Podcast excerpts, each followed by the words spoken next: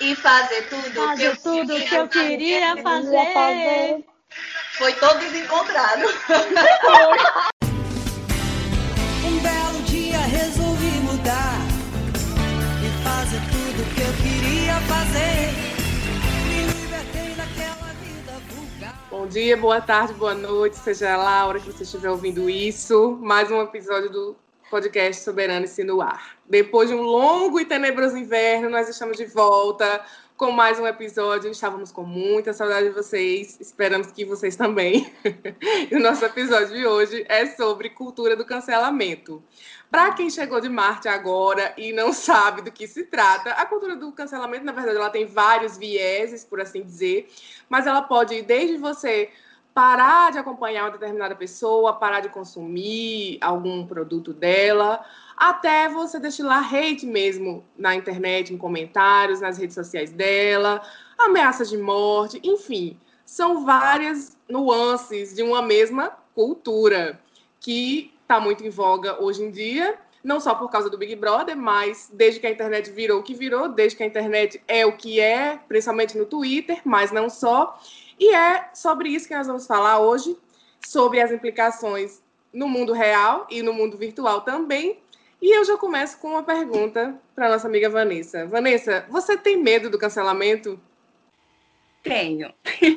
Deixa eu até dar boa noite para vocês aqui para não ser cancelada, né? Boa noite, sejam muito bem-vindos ao nosso terceiro episódio. É, enfim, tenho realmente medo do cancelamento. Eu entrei no Twitter há mais ou menos um ano aí, e lá eu senti realmente que é mais pesado esse ponto, né? E como a gente está sempre nesse processo de, de evolução, eu acho que a gente não está toda hora, todo momento preparado para lidar com todos os assuntos, a é, opinar sobre tudo, mas algumas vezes a gente é chamada a opinar e quando dá essa opinião não tão pensada, o medo de ser cancelado né, é muito grande. Então, acho que essa, essa amplitude né, de divulgação de uma informação, que é o que você põe, por exemplo, numa rede social, aliada a esse constante processo de desconstrução, eu acho que realmente né, gera o um medo de ser cancelado. Com certeza. E você, Isa? Você tem medo do cancelamento? É, eu estava falando antes, é, eu não tenho Twitter porque eu acho perigosíssimo. Eu acho que por ter um limite de caracteres, você não, talvez não vai conseguir se explicar bem, não vai conseguir transmitir, né, a, o que você está ali opinando. Então, por ter passado já experiências por mensagens, de ter, de parecer na minha cabeça que era uma coisa e depois realmente ver que ficou totalmente estranho. Então, né, eu não tenho essa essa rede social não, morro de medo. Eu acho a mais perigosa. Gabriela. Oi, gente. Estou aqui em Manaus, com sotaque manauara é, para dizer que sim, tenho medo de cancelar, de, de, ser cancelada, com certeza, mas não é algo que permeia meus pensamentos enquanto freio de, de vida, assim, digamos, né, de manifestações e tudo mais. Eu normalmente não não reflito muito sobre, sobre o assunto, apesar de agora parando para pensar se eu tenho ou não medo de ser cancelada, naturalmente sim é, nessa vida que a gente tem hoje em dia, que talvez seja, até por conta da pandemia, muito mais virtual do que real, né? Estar nesses ambientes e correr o risco de daqui a pouco não ter mais a vivência ali, ainda que virtualmente, por conta de eventual cancelamento, é, é, um, é um temor, né?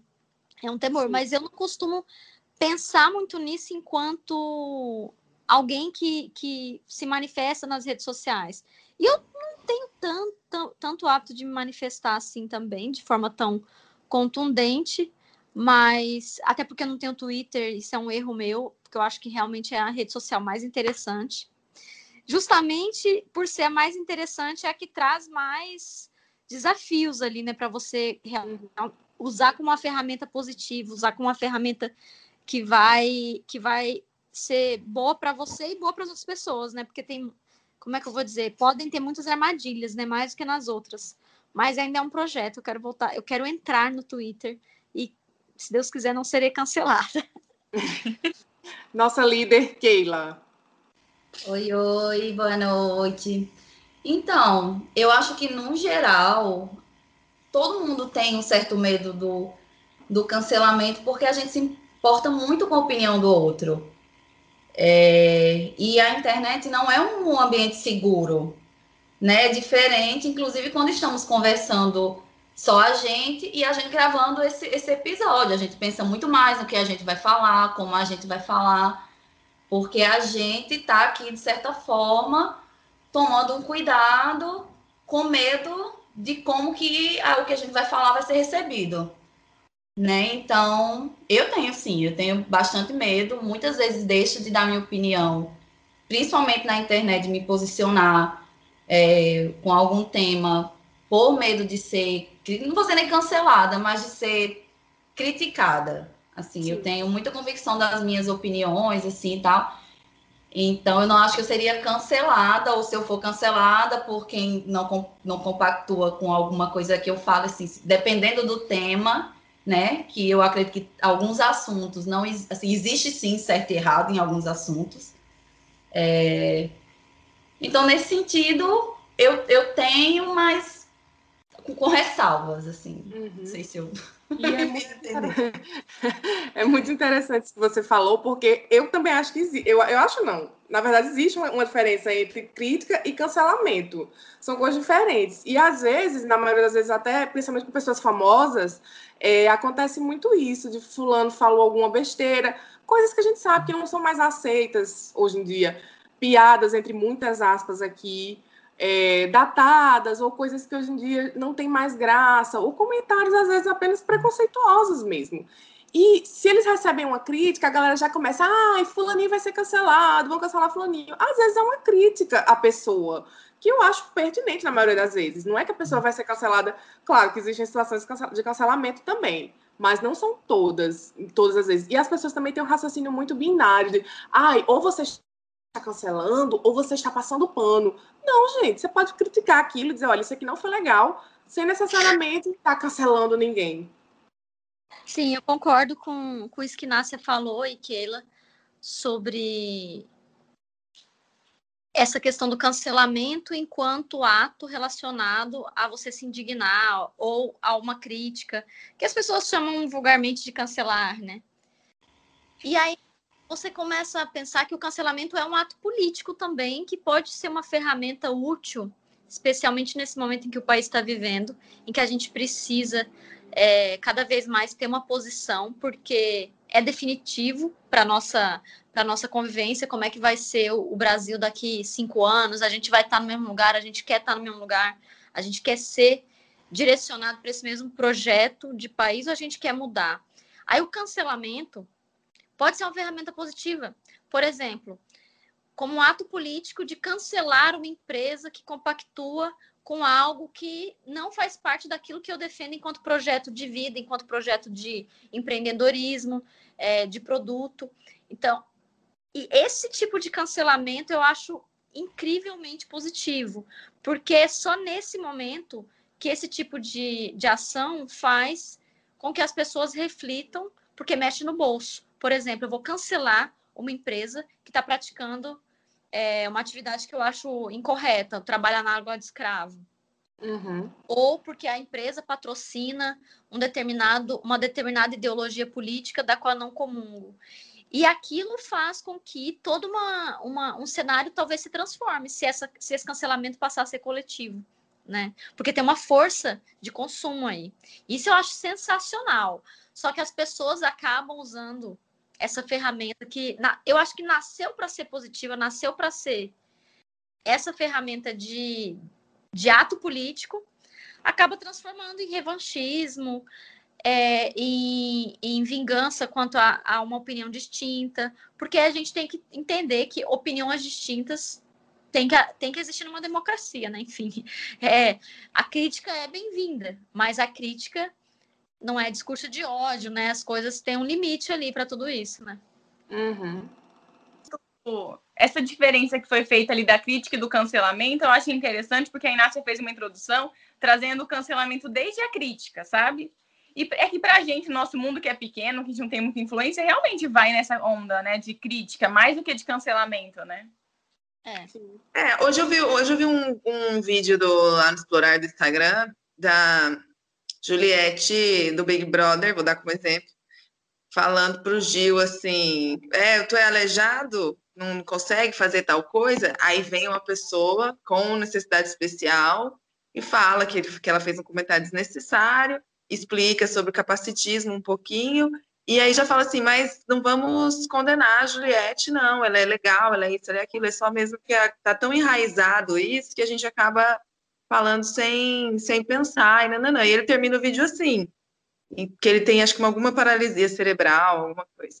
E aí eu fiquei pensando sobre isso, pelo menos ele fez uma crítica, porém ele não não estava é, cancelando a menina, não estava propagando que outras pessoas cancelassem e tal. E realmente ela falou uma bobagem. E é isso, no espaço que ela está hoje, o alcance dela é muito grande. Então, uhum. quando o alcance é muito grande, a chance disso trazer consequências né, negativas é, é muito maior. E aí surge o cancelamento. Mas é todo esse cuidado de quem vai estabelecer uma crítica sem cancelar, para também aproveitar o gancho e o espaço para trazer coisas positivas para a discussão, né? É, é. Nesse sentido, eu sou zero é, monstrinha do cancelamento. Eu costumo dar várias chances para as pessoas. Eu não, eu não sou de parar de seguir, nananã, e falar que dei, nananã. Precisa fazer uma coisa muito, muito grande para eu ir lá e excluir essa pessoa. Ai, eu... gente, pois eu, como boa canceriana, bem rancorosinha, Eu cancelo super. Tava refletindo nisso essa semana. Tipo, eu tanto cancelo virtualmente, como cancelo mesmo as pessoas da minha vida, assim. Agora, eu tenho um crivo ali, tipo, uma coisa é você errar. Todo mundo erra, eu erro pra caramba. Todo mundo, todo erra. mundo erra, todo mundo faz merda, né? E você pode pedir desculpa. Enfim, é até um... esse aqui, entender o lado do outro e tal. Outra coisa é você ser uma pessoa ruim, é você ser uma pessoa é. sem caráter. Então, assim, nesse caso, amor, cancelo mesmo, não consumo, não vou para discurso de ódio e tal, mas cancelo, essa pessoa vai acrescentar em que na minha vida? Eu tô vendo que é um bosta, uma merda, uma pessoa dessa, não quero perto de mim. Tchau. Concordo super com isso que nossa líder falou. É, realmente todo mundo erra sempre, todo dia, todo mundo um dia vai errar, mas existem pessoas que não colaboram para o processo aí de evolução da humanidade e, e realmente erros. E existem, inclusive, não só pessoas, mas assim, tentando trazer mais para nossa realidade de, de mulheres nesse mundão absurdamente patriarcal. Cara, macho hétero é, é o rei de de dar, dar aso para cancelamento, né? É, é, o que a gente mais vê aí de, de motivação para cancelar seres humanos. Essa galera que tem o ego acima de tudo e eles mesmo acima de todos, e aí acabam provocando é, cancelamentos em série. Ou, enfim, é, não vou dizer cancelamento, porque esse povo em geral não tem esse palanque, mas provocando que a gente necessariamente se afaste logo de plano porque não merece muito tempo, né? Porque tempo realmente, além de ser dinheiro, é vida e vida não se desperdiça com essa galera. É verdade.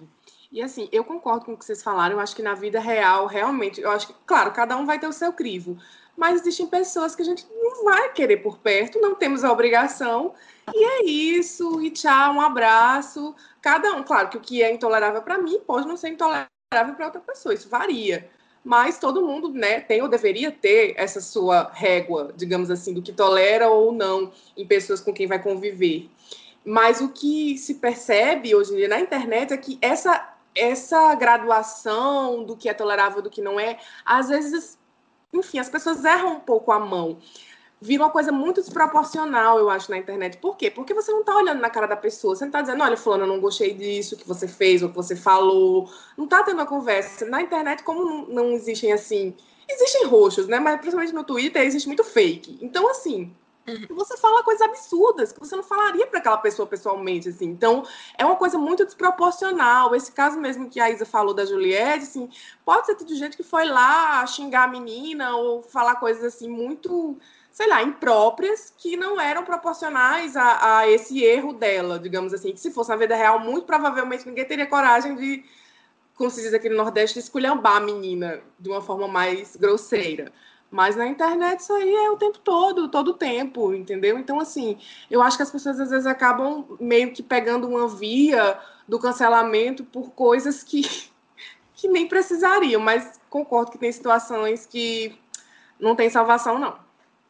É, quando se trata assim de pessoas públicas, né? É importante quando gera um, um debate, né? Quando gera é, uma conversa sobre aquele. Estamos falando de erros, né? Não de, de coisas absurdas. Uhum. Mas, tipo, quando um, um, erro de uma personalidade, e que obviamente não vai estar livre dos haters, mas em algum, alguma parte da sociedade está gerando uma conversa é, construtiva, muitas pessoas às vezes nem têm é, noção daquilo do que, do que se está falando e, e, né, consegue é, ampliar mais a, a, coisa toda, é muito interessante, é muito positivo. E também no que Gabi já falou, no consumo consciente. Esse povo, essa galera tem que sentir no bolso mesmo, velho. Tem que sentir no bolso, porque é onde, vai, onde, é, é onde a coisa anda para ele. Assim, se é, a Isa falou do, do BBB, que amo, né? Só que eu achava que ia ser um momento de alienação na minha vida diante desse cenário horroroso e o que a gente viu na primeira semana e na segunda foi um verdadeiro show de horrores. E, tipo, eu tinha ficado super feliz quando a Carol Conká foi anunciada. Eu, nossa, amei, porque eu achei, né, que. Gente, a decepção que eu tive com o que ela estava fazendo. Porra, e na minha opinião, aquilo ali não foi um erro, ela mostrou uma face ali, tipo, ela passou uma, sei lá, duas, três semanas, ela mostrou uma face, assim, de uma pessoa horrível, assim, eu não quero, então, eu não fiquei xingando ela na internet nem nada, mas eu deixei de seguir, eu não vou consumir música dela no Spotify, eu acho que é, é isso, assim, entendeu? Era isso que eu ia perguntar, vocês comentam, vocês deixam comentários nos posts, tanto dos perfis pessoais das pessoas famosas, como naqueles que, que, que usam né, essas coisas para divulgar, esses sites de esses perfis de meme, essas coisas. Vocês comentam, vocês deixam comentários, vocês perdem esse tempinho do dia para comentar, porque eu posso achar a coisa mais ridícula e horrorosa do mundo, mas eu não comento absolutamente nada em lugar nenhum. Você vai ver um comentário meu de é, ou criticando ou enaltecendo, tanto para um lado como para o outro. Eu nunca ponho nada. Vocês colocam?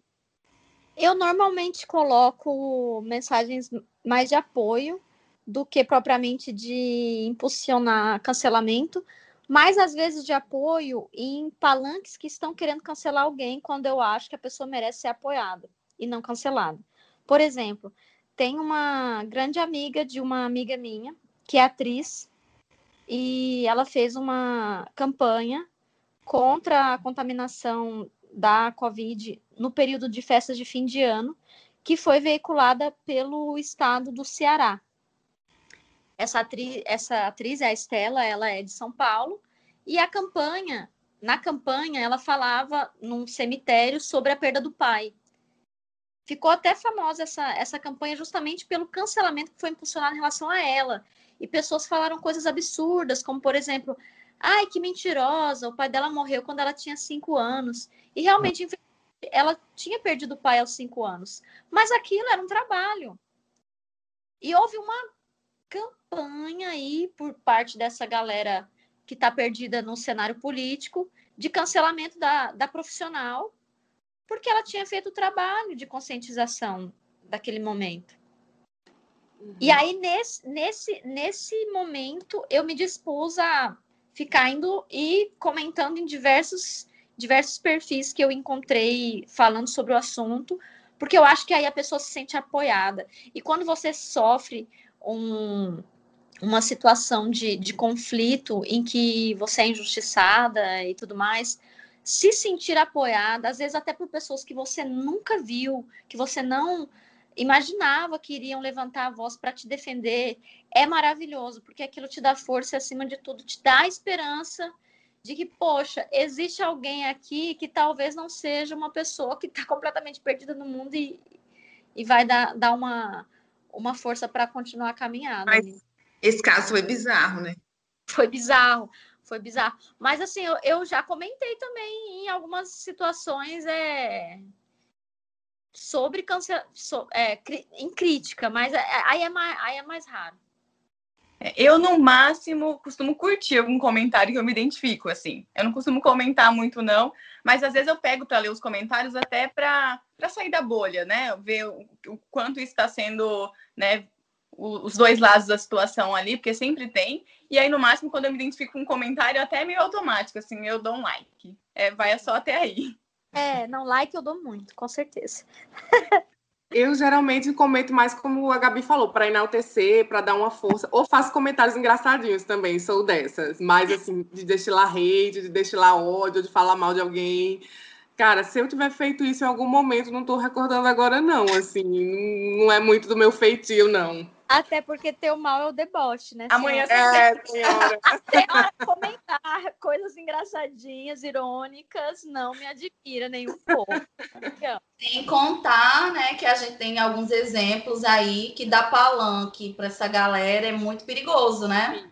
Sim. Porque você, quanto mais você dá, dá biscoito para essa galera aí, não dá biscoito não, né? Quanto mais você fala, mesmo você fala em mal, Você engaja. você engaja quem concorda com aquilo ali. É muito perigoso. Nós É. sabemos disso, pode chegar. Sabe Sofremos que eu acho que rola muito. Hã? Sabe que eu acho que rola muito esse negócio desses haters? Eu acho que rola um despeitaço, assim, sabe? Rola Eu não- eu-. Eu não, não é. Gente, não faz diferença nenhuma na sua vida se É. a Carol Conká tá rica, se ela não tá, se ela tá famosa, se ela não tá. Ou você gosta da música dela, ou você não gosta. E não necessariamente a gente precisa gostar da, da personalidade de um músico, de um artista, para a gente poder curtir o que ele faz. Tipo, se a gente fosse ver a personalidade aí de muitos artistas, a gente ia odiar eles.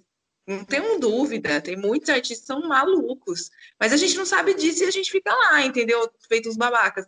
Então, quando acontece da gente saber exatamente como é a personalidade da pessoa, da personalidade da pessoa, a gente precisa também colocar um limite assim. Tá bom, eu não quero saber da vida dela, eu não compacto com a forma como ela é, mas eu vou curtir o que ela faz, porque como arte, ela é boa, sabe? Tô dizendo ela assim, Outra pessoa qualquer.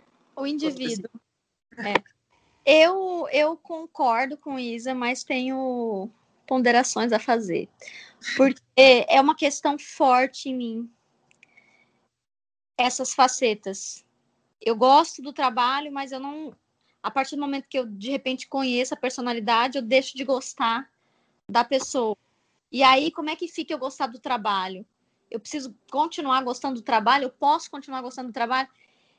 Até agora, nos altos desses meus 31 anos, eu tenho tentado deixar de consumir o trabalho de quem eu descubro que tem uma personalidade escrota. Tipo, que na vida íntima é uma pessoa que eu considero digna de cancelamento. Naquela informação que muitas vezes não é uma informação definitiva que chega ao nosso alcance, mas que, claro, tomando todo o zelo ali de, de ver se realmente é algo fidedigno e tudo mais, dentro daquilo que está a, nossa possibilidade, eu costumo deixar de consumir. Por exemplo, é, o Woody Allen é um cara que eu admiro o trabalho dele, tanto nos livros, como diretor de filme, como ator nem tanto, que eu acho ele meio um ator meio chato, assim, eu não gosto. É, É, eu me- lembrei. é, me perdoem os críticos de cinema aí, da, da atuação dele, mas eu não gosto dele como ator. Mas como escritor e como roteirista, diretor, eu acho, sempre achei ele um cara foda. Só que hoje em dia, quando eu leio o Woody Allen em algum lugar, depois daquelas denúncias de assédio, eu não consigo mais pensar, cara, que maravilhoso, é um filme do Woody Allen. Uhum. Essa coisa sim. especialmente vinculada a assédio sexual é algo que eu cancelo a pessoa e aí para mim e tem até algumas questões relacionadas a é, como eu sou da área jurídica, né? E também é uma defensora de direitos humanos, já peguei histórias de grandes autores de direitos humanos sendo assediadores. Aí eu fico, cara, como é que eu vou continuar admirando essa pessoa, sendo que no final das contas ela tem essa outra faceta, mas ao mesmo tempo quem é que não tem outras facetas? Eu não sei, mas ainda a minha, a minha opinião atual, que me acompanha já há um tempo, é quando eu descubro algo que eu acho que é fidedigno, que vai muito contra meus valores, eu cancelo o trabalho, eu não quero mais saber da pessoa. Queria só fazer assim uma, uma conclusão às falas anteriores, no sentido de que eu sinto na questão do consumo que é muito mais difícil você consumir e não cancelar quando aquela postura vai diretamente ao oposto daquele trabalho divulgado. No sentido, uma, uma, alguém que escreve sobre feminismo, enfim, aí de repente tem uma postura completamente machista. Eu acho que nesse ponto é muito difícil você até acreditar naquele primeiro trabalho, sabe? E aí é. você diminui o consumo. Quando são coisas não tão ligadas, dá para tentar passar um paninho ali. Mas eu acho que se é diretamente relacionada ao tema, eu acho que realmente fica bem difícil você continuar consumindo aquilo, porque perde a credibilidade aquele primeiro trabalho. É, é mas... mas existem também legados, né? Eu, eu li é, há pouco tempo eu li um, um livro, agora não vou saber lembrar, mas se precisasse o nome ou, ou o nome do, do autor, mas era claramente uma história sobre uh, o período da Segunda Guerra, sobre nazismo e tudo mais, e sobre as questões dos judeus e por que eles estão odiados, né? É, porque eles são perseguidos. E aí falou sobre algumas marcas que contribuíram ali no período do nazismo porque receberam é, incentivo, né, do governo e que acredito que até hoje são marcas que quem é judeu não consome, mas está aí, porque quem é judeu não consome, mas o resto do mundo está consumindo. Então, é, eu nunca tinha parado para pensar nisso, e já existe essa cultura do cancelamento já há muito tempo, nesse sentido. É, acho que, não me engano, o Hugo Boss é uma marca que nenhum judeu vai consumir, enfim, outras. Boicote, né? O cancelamento é. aplicado ao boicote comercial. Sim. Isso porque eles foram incentivados no, durante o período nazista, pelo governo nazista, e receberam muita grana, enfim. Sim. Não, eu acho isso incrível. Eu acho que esse é realmente ato político, que, aliás, é o grande ato político que a gente pode ter na nossa vida, na sociedade atual. É muito mais do que o voto, esse ato de, de direcionar o seu consumo para aquilo que você acha justo, para aquilo que você acha coerente. É, um, no Brasil, a gente tem um cara que é chamado Rei da Música, que, segundo eu já li, já assisti documentários, apoiava muito o período ditatorial, entendeu? Se formou enquanto rei da música brasileira no período da ditadura, porque passava pano para militar que estava torturando pessoas, porque é, ganhou é, é, emissoras de rádio, ganhou tudo isso naquele período e, e por conta disso ganhou um espaço muito grande. Agora, como compactuar, né? Como continuar admirando uma pessoa que muitas vezes entregava seus colegas para serem torturados. Aí do outro lado eu olho para um cara igual ao Papa Francisco, que a gente sabe que teve essa, essa passagem na história da vida dele também, em que ele de alguma forma, é, não vou dizer que ele passou pano, mas que ele foi levado a, a, a, a admitir certas, certas parcerias. Eu não sei se é parceria a palavra certa, enfim, eu não sei de, direito como, como verbalizar isso, mas que é um cara que teve seus vínculos ali com a ditadura também na Argentina e que depois claramente se arrependeu, né? Talvez a diferença seja essa também quando o tempo já passa. O cancelamento é prescritível, eu acho. A pessoa pode, de alguma forma, Sim tornar aquilo ali já não mais exigível, né? Aquela, aquela sanção. Mas enquanto o negócio está rolando, é difícil você enxergar isso enquanto consumidor, né? Eu até vi alguém perguntando se o cancelamento realmente existe por conta disso. Porque hoje as coisas são tão rápidas que pessoas que foram canceladas, por exemplo, lá no começo da pandemia, hoje já não são mais. Já uhum. voltaram ao mercado, já Ela... estão em programas de grande audiência. E isso a gente está falando de um ano, né? Então, realmente, você pegar um período da ditadura para hoje é, é, maior ainda. E eu acho que tem o ponto de acesso à informação. Hoje a gente tem alguns perfis, a gente tem até aplicativos que buscam trazer essa informação para a gente. Por exemplo, as empresas que é, têm trabalho escravo. Existem aplicativos e sites que trazem essas informações. mas nem todo mundo procura, nem todo É. mundo sabe que esse site existe. É. Então, até é, o consumo existe por alguma parte da população por desinformação. Porque alguns pontos, se você tivesse a consciência, tanto não só a consciência da informação, mas de buscá-la, né? Talvez você já não consumisse isso. Essas marcas sairiam do mercado mesmo.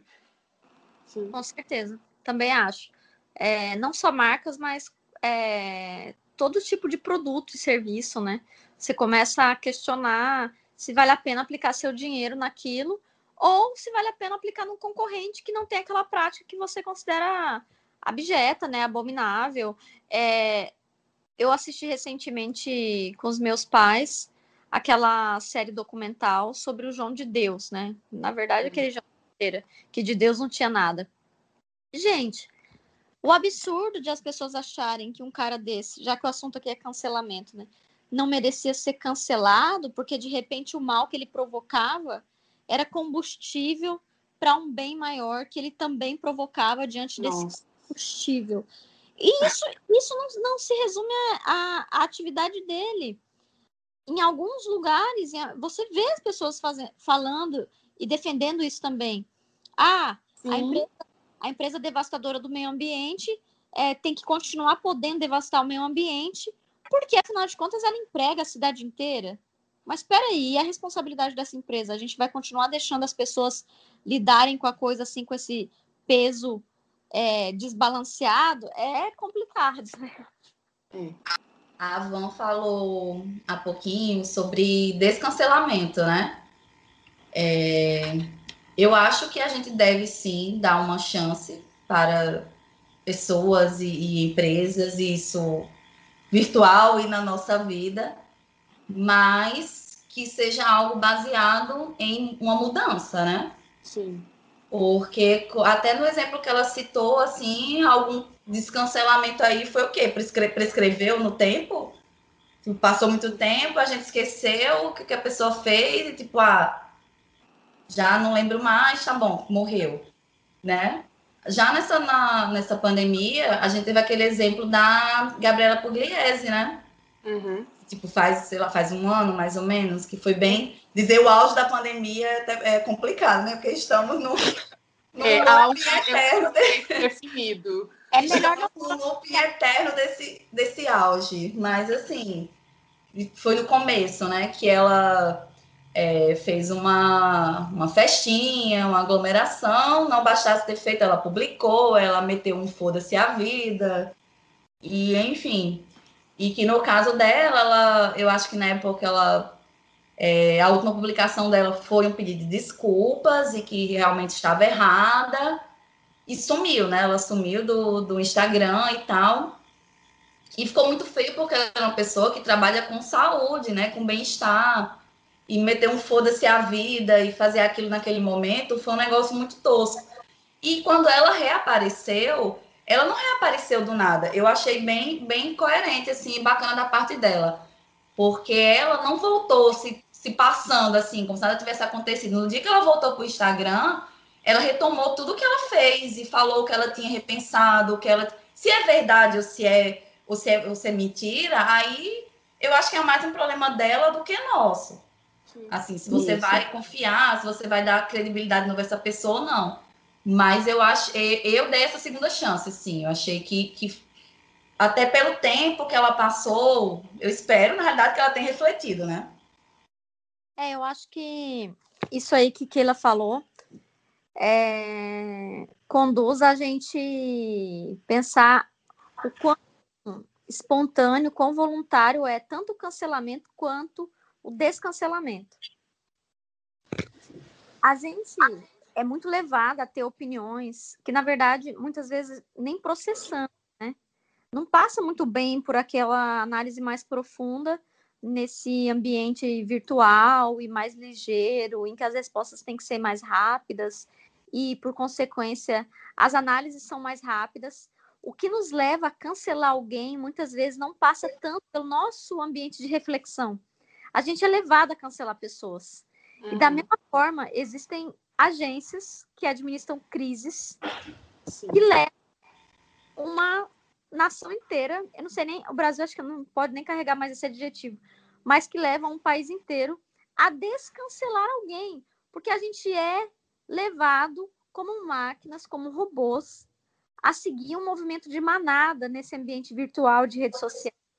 Então, muitas vezes a gente tanto cancela como descancela sem voluntariedade genuína, porque a gente é levado a isso. Eu não tenho dúvida de que quem trabalha com produto, como é o caso da Gabriela Pugliese, faça algo pensado, refletido. Claro que eh, vai haver exceção, como foi o caso dessa festa, desse casamento, enfim, desse foda-se a vida.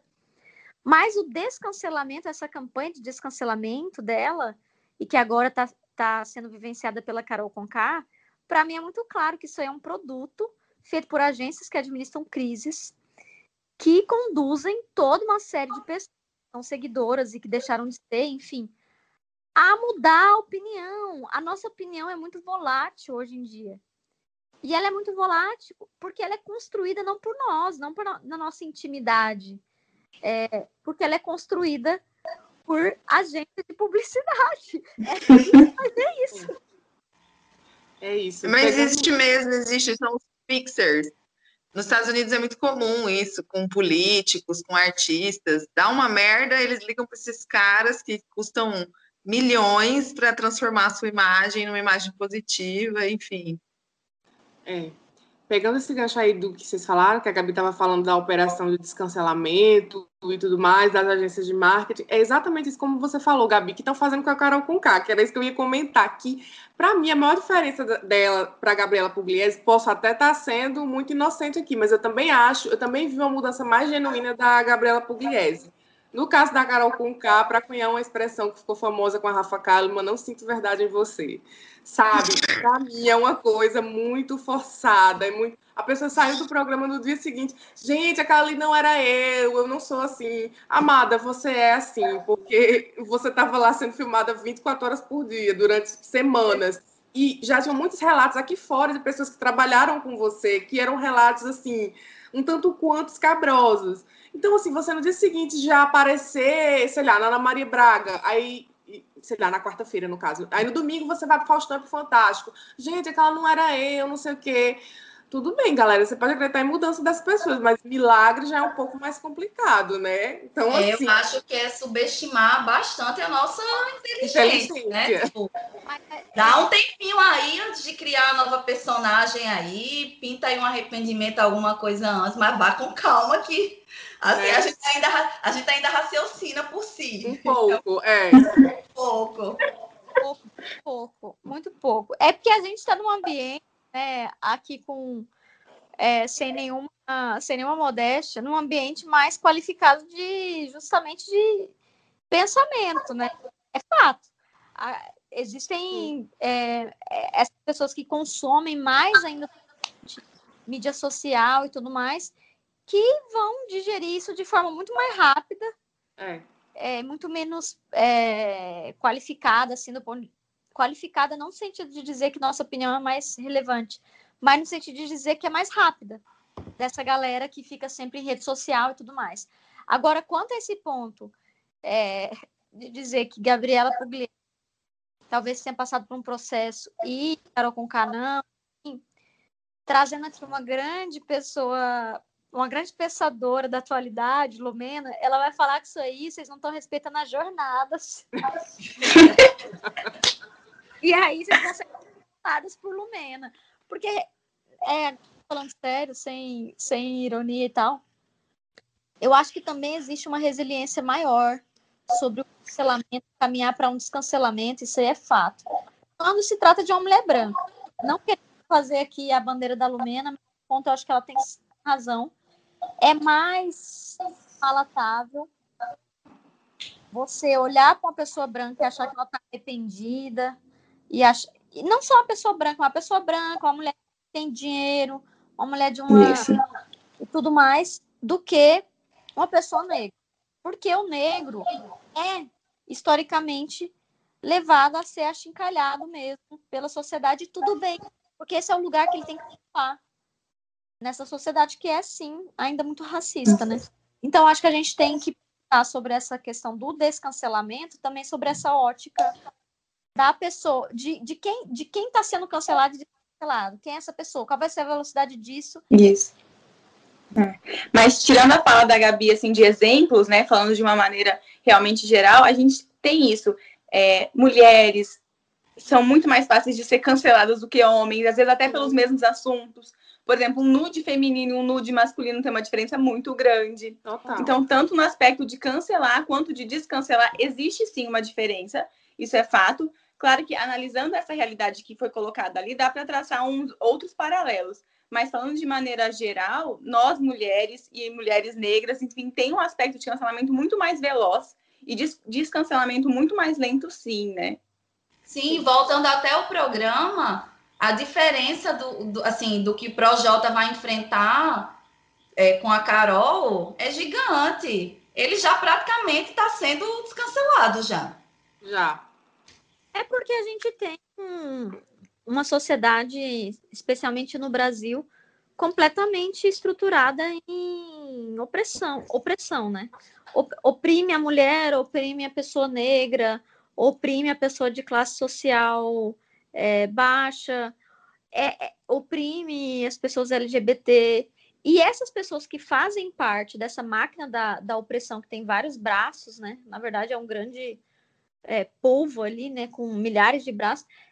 Essas pessoas vão ser sempre conduzidas a, a cancelamentos mais contundentes e mais duradouros, porque elas estão ocupando justamente o lugar em que esse sistema de opressão coloca como correto. Ah, você precisa realmente estar sendo achincalhado, está sendo. Você pode até ter errado. Quando você não está do lado do, do oprimido.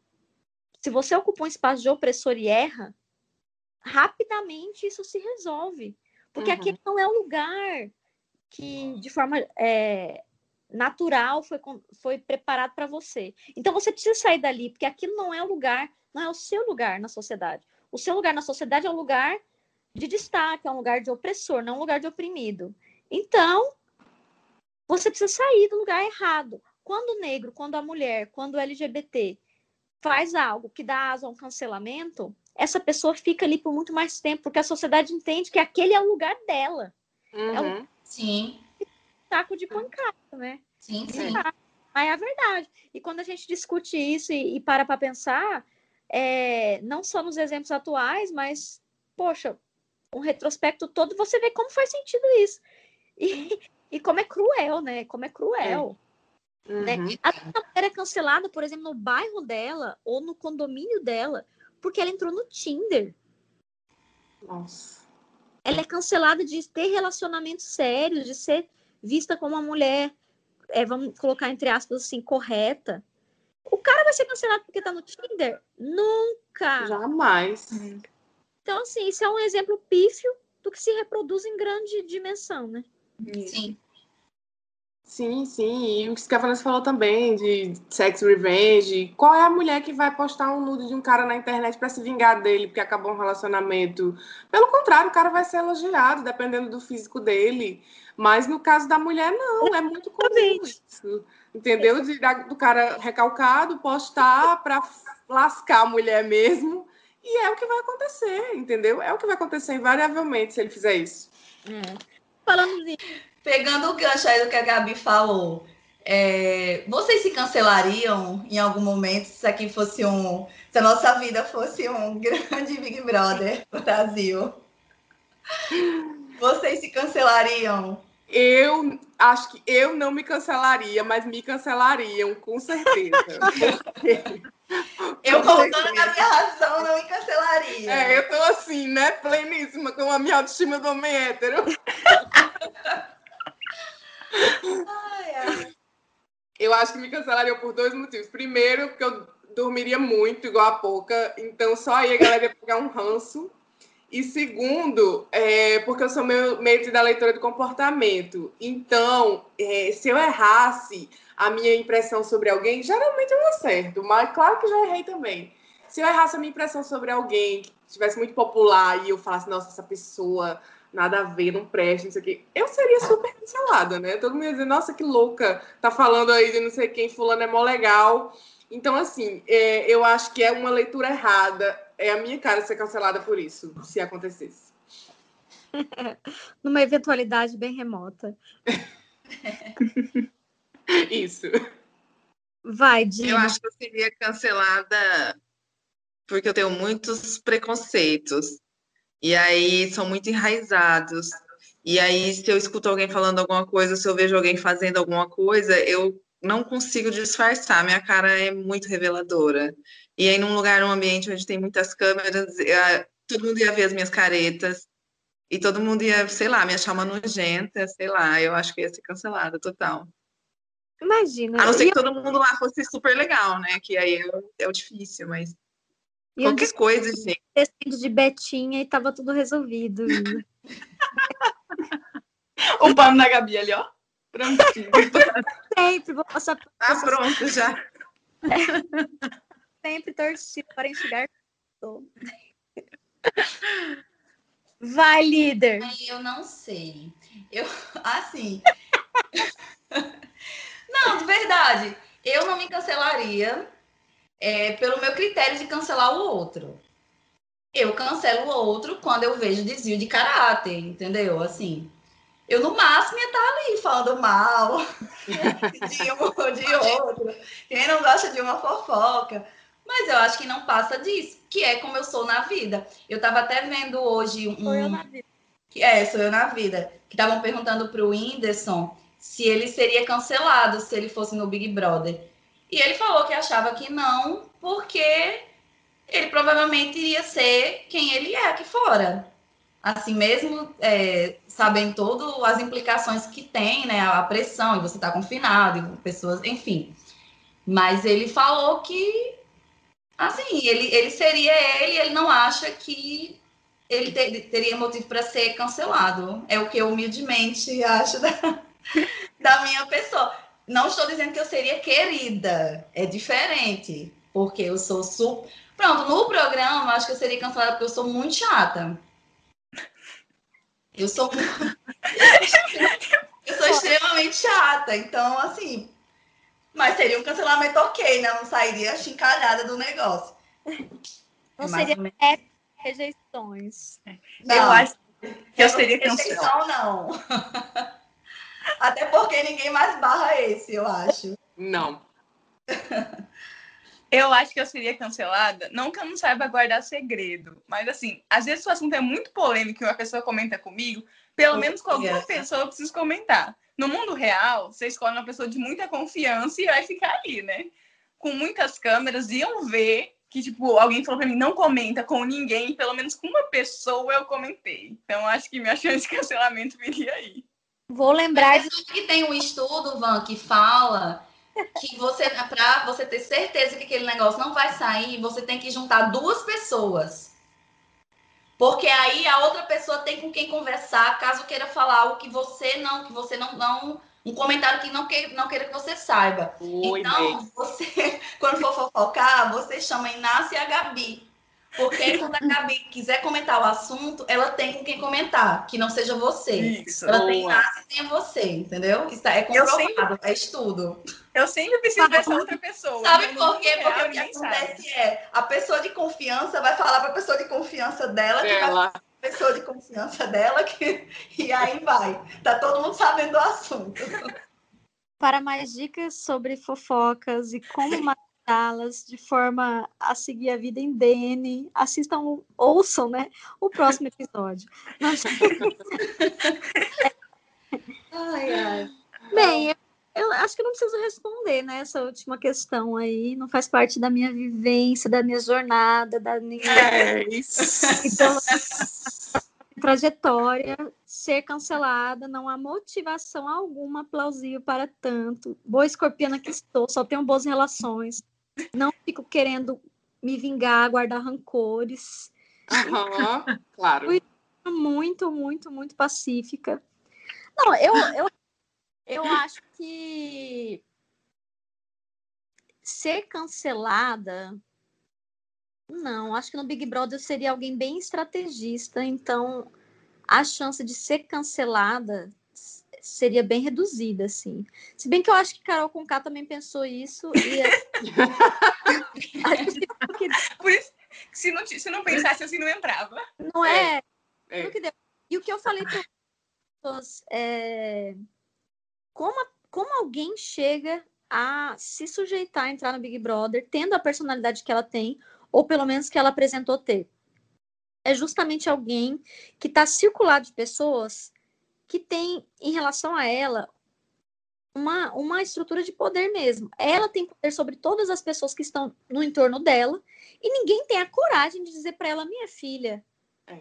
acorda para a vida, up, o negócio está muito errado aí. Nem a mãe dela tem essa coragem, porque tem certamente alguma é, relação de, de autoridade que a própria Sim. filha tem autoridade sobre a mãe Sim. né? Diferente da gente na nossa vida cotidiana, que a gente tem, graças a Deus, tanto amigas como amigos e, e nossos familiares que têm essa liberdade de apontar o dedo, porque muitas vezes a gente precisa ser apontado o dedo. Eu não É. sei se eu teria esses tantos dedos apontados, mas eu não duvido, porque eu sou uma pessoa normalmente é, transparente e com uma personalidade mais é, enérgica, né? Mais é, como é que eu vou dizer? Eu me considero uma pessoa justa, até porque se eu me considerar assim justa, eu não sei né, quem eu seria. Mas eu tô dizendo isso para concluir que, ainda que eu seja alguém de personalidade mais enérgica, eu acho que é uma energia voltada para a justiça. Só que a gente está sujeito a errar, né? Todo mundo erra. Então, eu, é, poderia correr um risco de ser cancelada justamente porque estou mais disposta sempre a mostrar cara, a ter mais exposição. Isso com certeza. Então, acho que quem está mais disposto a ser exposto É. está mais disposto, está mais disponível para o cancelamento. É algo Sim. mais sujeito a ser cancelado. Quem vive mais numa concha, ou a expressão que se popularizou no Big Brother, né? Quem está mais ali no perfil de planta, costuma estar mais protegido do cancelamento. Mas essa pessoa com certeza não seria eu. É. E com certeza essas plantas também não vão ganhar. A verdade é essa. Então, assim, na vida, tudo é um jogo, né? Então, Tudo é um jogo.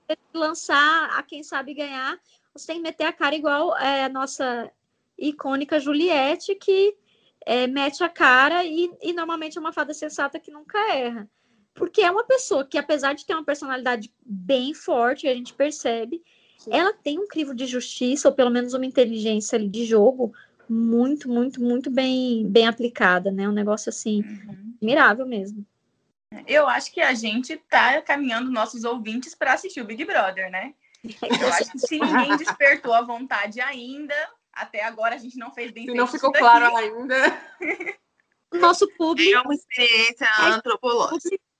a Ai, Globo gente, e eu indico, assim, sem vergonha nenhuma, eu acho uma babaquice quem fica julgando quem assiste Big Brother. Ai, a mesma coisa de que você não pode ir para carnaval, ou você, É. ou você lê, ou você gosta de axé, ou você... Ai, a galera enquadra muito, é um saco. Saco. É No saco. Brasil de 2021, se você não tem uma alienação, você bom sujeito não é. Alguma alienação você tem que procurar para o seu próprio bem. Mas é como a Isa falou, eu acho que é realmente uma experiência, assim, bacana de você tá, tá vendo e Sim. até tá analisando como que você tá julgando, as pessoas, como que é fácil a gente tá julgando, né? Meter o É. dedo na cara do outro e tal. Eu acho que, na realidade, a diferença aí é de como você vai é, se apropriar daquela informação, de como que você vai levar aquilo. falando em meter o dedo na cara, eu acho que a gente poderia propor aqui um paredão.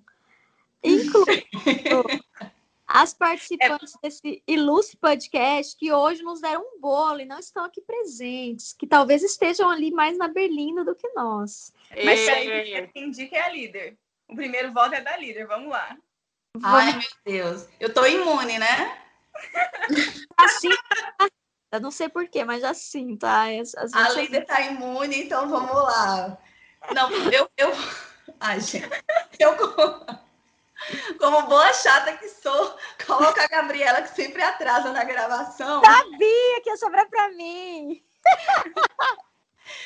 Eu vou livrar as pessoas que avisaram antes que não iriam participar.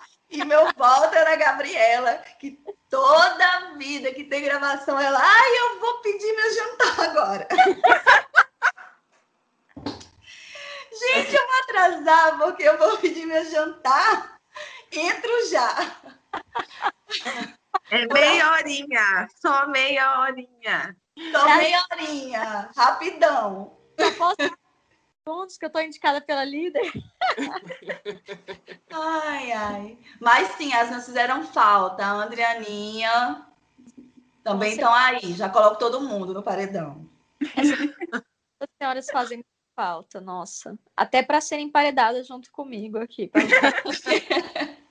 Ai, meninas, amei, amei, amei. Tava morrendo de saudade do nosso podcast.